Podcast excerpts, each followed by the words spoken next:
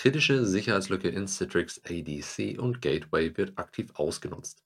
Fortinet meldet kritische Schwachstelle in FortiOS, FBI-Informationsaustauschprogramm Infraguard gehackt, Uni Duisburg erneut gehackt und lahmgelegt, Europol schaltet Plattformen für DDoS-Dienstleistungen ab, Ex-Twitter-Mitarbeiter wird zu 42 Monaten Gefängnis verurteilt und Datenpanne in der Justizvollzugsanstalt Straubing. Mein Name ist Frederik Mohr und das sind die Infosec News der Woche. Aus der Kategorie Schwachstellen und Exploits. Kritische Sicherheitslücke in Citrix ADC und Gateway wird aktiv ausgenutzt.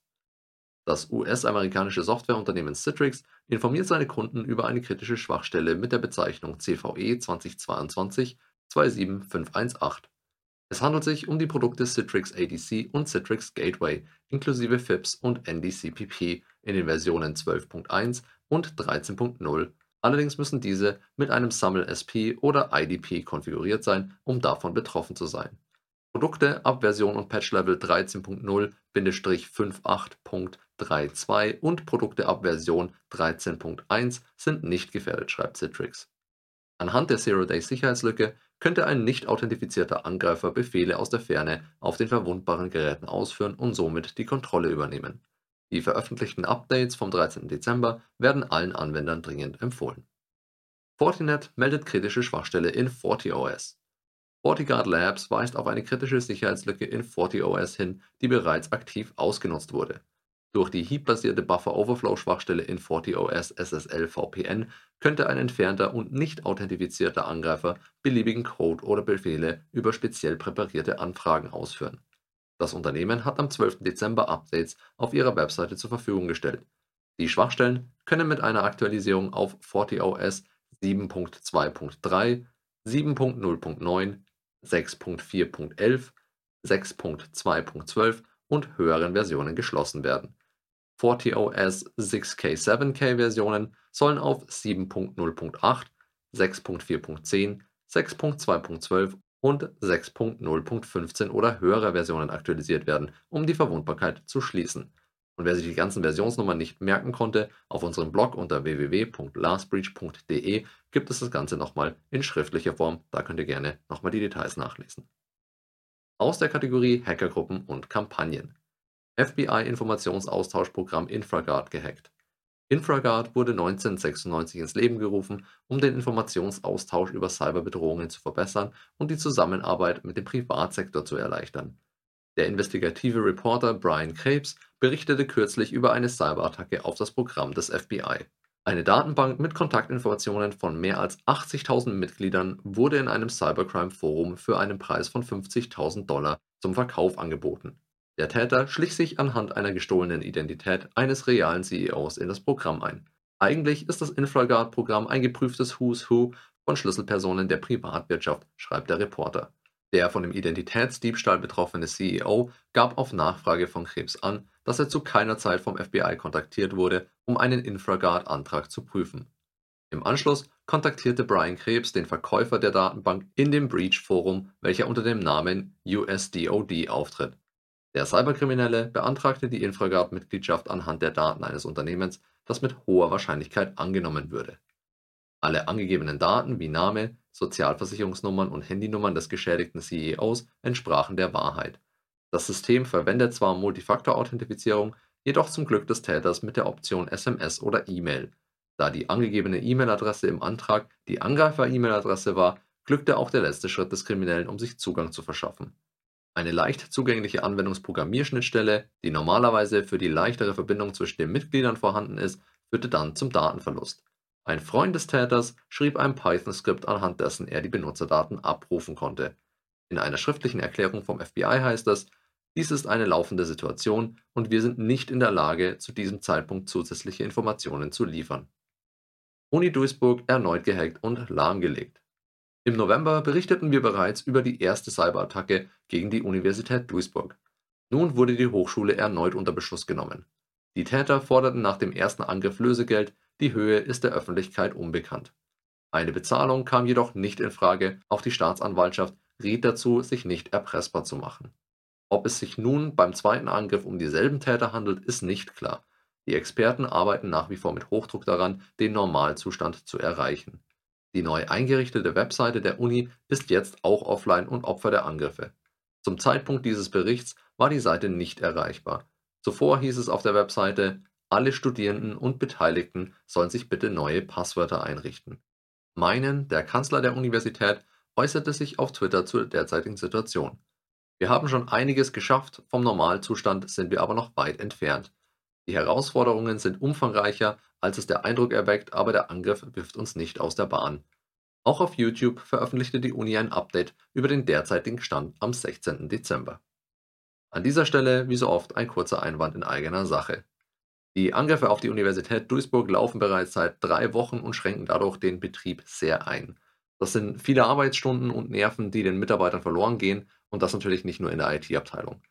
Statt die Zeit in Fortschritt investieren zu können, kämpft die Universität um einen normalen Betriebsablauf. Auch die Metro-Gruppe ist nach wie vor durch die Cyberattacke vom Oktober eingeschränkt. Die digitalen Preisschilder können beispielsweise immer noch nicht genutzt werden. Die Mitarbeiter versuchen ständig wechselnde Preise händisch mit Preisschildern aus Papier an die entsprechenden Regale anzubringen und Kunden fragen ständig genervt nach Preisen oder fragen gar nicht erst nach Preisen und verzichten stattdessen auf den Kauf. Klar, dass dadurch die Stimmung im Betrieb und die Motivation der Mitarbeiter leidet. Wir sind keine Freunde davon, unsere Sicherheitsdienste über FUD, also Fear, Uncertainty und Doubt zu vermarkten, was eine Sales-Strategie ist, die im Cybersicherheitsbereich leider viel zu oft verwendet wird. Gleichzeitig muss man aber auch vorsichtig sein und darf sich dem Thema nicht komplett verschließen, denn wenn sich eins in den letzten Jahren und Monaten bewahrheitet hat, dann, dass es einfach absolut jeden treffen kann und in der Regel früher oder später auch wird. Wenn ihr euch pragmatisch mit dem Thema befassen wollt, schreibt uns unter kontakt@lastbreach.com oder kontaktiert uns über das Kontaktformular auf lastbreach.de. Wir beraten gerne rund um das Thema IT-Sicherheit und helfen dabei, den Blick auf das Wesentliche zu behalten. Und jetzt genug der Werbung und zurück zu den News. Aus der Kategorie Wirtschaft, Politik und Kultur. Europol schaltet Plattformen für DDoS-Dienstleistungen ab. Im Rahmen einer Operation mit dem Namen PowerOff wurden fast 50 Plattformen von DDoS-Dienstanbietern abgeschaltet, berichtet Europol auf ihrer Newsseite. Diese Aktion schließt an vorangegangene Maßnahmen der Operation PowerOff an, die auf die Betreiber und Nutzer des DDoS-Marktplatzes webstresser.org abzielten. Bei der Beschlagnahmung handelt es sich um die bekanntesten DDoS-Booterdienste auf dem Markt. Einer der abgeschalteten Dienste wurde für mehr als 30 Millionen Angriffe genutzt. Bisher konnten sieben Administratoren in den Vereinigten Staaten und im Vereinigten Königreich verhaftet werden. Für den Erfolg dieser Operation war die grenzüberschreitende polizeiliche Kooperation von zentraler Bedeutung. An der Aktion waren auch Strafverfolgungsbehörden aus den Vereinigten Staaten, dem Vereinigten Königreich, den Niederlanden, Polen und Deutschland beteiligt. Ex-Twitter-Mitarbeiter wird zu 42 Monaten Gefängnis verurteilt. Der ehemalige Mitarbeiter des Microblogging-Dienstes Twitter wurde für das Erlangen, Kontrollieren und Weiterleiten von Benutzerinformationen an die saudische Königsfamilie und das Königreich Saudi-Arabien verurteilt. Der Mann aus Kalifornien war für die saudi-arabische Herrscherfamilie hilfreich, um an sensible Daten von Twitter-Nutzern zu kommen, die für sie von Interesse waren. Die gestohlenen Daten konnten zum Identifizieren und Lokalisieren der Nutzer verwendet werden. Der stellvertretende Generalstaatsanwalt Matthew G. Olson, Abteilung für nationale Sicherheit des Justizministeriums, sagte dazu, Herr Abuamo verletzte das Vertrauen, das in ihn gesetzt wurde, um die Privatsphäre von Einzelpersonen zu schützen, indem er ihre persönlichen Informationen aus Profitgründen an eine ausländische Macht weitergab. Sein Verhalten war umso ungeheuerlicher, als die Informationen dazu bestimmt waren, politische Dissidenten ins Visier zu nehmen, die sich gegen diese ausländische Macht aussprachen. Außerdem sagte er noch, wir sind entschlossen, diejenigen zur Rechenschaft zu ziehen, die unrechtmäßig als nicht registrierte ausländische Agenten agieren und verdeckte Beeinflussungskampagnen im Auftrag ausländischer Regime vorantreiben. Dem Gericht liegen zudem Beweise über Bestechungsgelder vor. Der Ex-Twitter-Mitarbeiter verstieß nicht nur gegen die Twitter-Richtlinien, sondern auch gegen das Gesetz. Er war als Mitarbeiter des Dienstes verpflichtet, die Nutzerdaten zu schützen. Die Preisgabe von Informationen über Dissidenten ist ein schweres Vergehen und das Verhalten von Abuamo ist schwerwiegend, sagte der Richter bei der Verurteilung. Das Urteil umfasst 42 Monate Bundesgefängnis, drei Jahre Überwachung nach der Entlassung und den Einbehalt von 242.000 US-Dollar Bestechungsgeldern. Die Haftstrafe muss Abuamo am 31. März 2023 antreten. Datenpanne in der Justizvollzugsanstalt Straubing. Ein Inhaftierter der JVA Straubing und sein Anwalt erhielten durch einen unbewussten Bearbeitungsfehler etwa 1200 personenbezogene Daten und Corona-Testresultate. Darunter sind auch Daten von 90 Bediensteten der Justizvollzugsanstalt Straubing und ca. 700 von Mitinsassen. Die Daten waren in einer Akte des Gesundheitsamtes Straubing-Bogen geraten, die später Bestandteil eines Prozesses vor dem Landgericht Regensburg wurde, weil die Testergebnisse des Häftlings erforderlich waren. Zehn Häftlinge erstatten Anzeige wegen dem Datenverlust. Es wurde zudem ein Ermittlungsverfahren wegen des Verdachts der Verletzung von Privatgeheimnissen gegen Unbekannt eingeleitet. Auch dienstrechtliche Maßnahmen werden noch geprüft. Durch die Veränderung der Abläufe in der JVA soll eine Wiederholung einer solchen Panne verhindert werden. Die verschickten Daten wurden indes sowohl aus der Verfahrensakte beim Gericht als auch in der JVA gelöscht. Das war's für diese Woche. Die Weekly News gibt es als Blogpost jede Woche zum Lesen, als Newsletter zusammengefasst einmal im Monat per Mail, auf unserem YouTube-Channel zum Anschauen oder als Podcast zum Anhören und natürlich zum Abonnieren. Bevor ich mich verabschiede, noch eine kurze Info.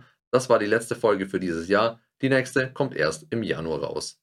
Bis dahin, danke fürs Zuhören, frohe Weihnachtsfeiertage, einen guten Rutsch und bis zum nächsten Mal. Stay safe.